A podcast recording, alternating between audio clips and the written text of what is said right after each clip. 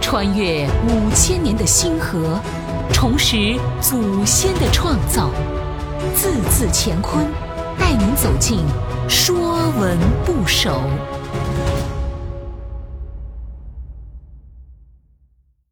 《说文不首》川，山川的川。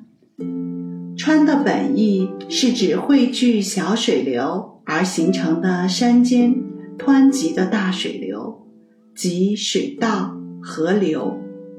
赏书与共，与夫土，随山堪木，奠高山大川。大禹以高山大河奠定九州界域，川就是大河。甲骨文金文字形由三个小水流构成，三条水流汇聚交合，形成了畅通无阻的大川大河。说文：川，贯穿通流水也。余书曰：峻犬快巨川，言深犬。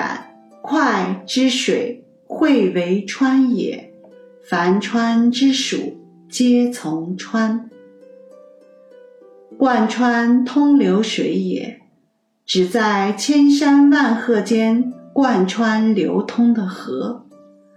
张行福释川，川巽贯穿通流水，为水至川，则贯穿通流。而无所碍，贯穿通三字同义连用，而贯穿通流则强调水通流无碍。四川处在中国地势的第二大阶梯上，东西两边均为海拔悬殊的阶梯板块的交接地带。急流众多，两岸切割分明，到处是贯穿通流水，故以川得名。陈毅过太行山抒怀：“须嗟乎！黄河东走汇百川，自来表里太行山。”余书曰：“郡。”犬快巨川，言深犬快之水汇为川也。此句语出于书《高尧谟》，其中“浚”为疏通之意。整句话意思是：深挖疏通、犬快这类的田间水沟，使它们汇合成河流大川。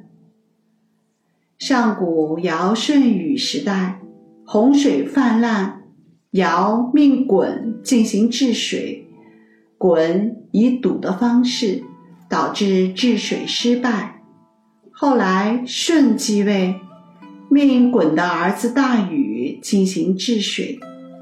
大禹吸收父亲失败的经验，改堵为疏，疏通犬快。这样的小河道拓宽峡口，使水汇合流到更深的河道中，形成川。洪水从此一泻千里，奔流到海，江河畅通无碍。川不仅用来表示河流大川，也可引申为河流的源头，如《楚辞·招魂》。川谷尽复，流潺源歇。王逸注：流源为川，川又可用来表示山间或高原间平坦的陆地，因其地势较低，在山原间就像河水在堤岸间一样。比如乐府诗集《敕勒歌》。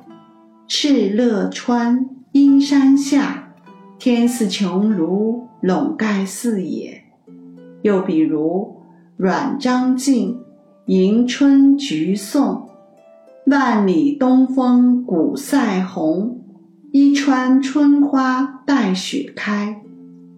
新五代史周德威传：平川广野，其滨之所长也。这些诗文中的川，都指平坦的陆地。凡川之属，皆从川。以川为元素造出来的字，大都有川所代表的含义。比如“荒”，“荒”水广也，本意指河水宽广。比如“舟”，“舟”。水中可居，曰舟。舟绕其旁，从重川。这些以川为元素造出来的字，大都与河流之意有关。本栏目由字字乾坤出品，更多课程内容，请关注公众号。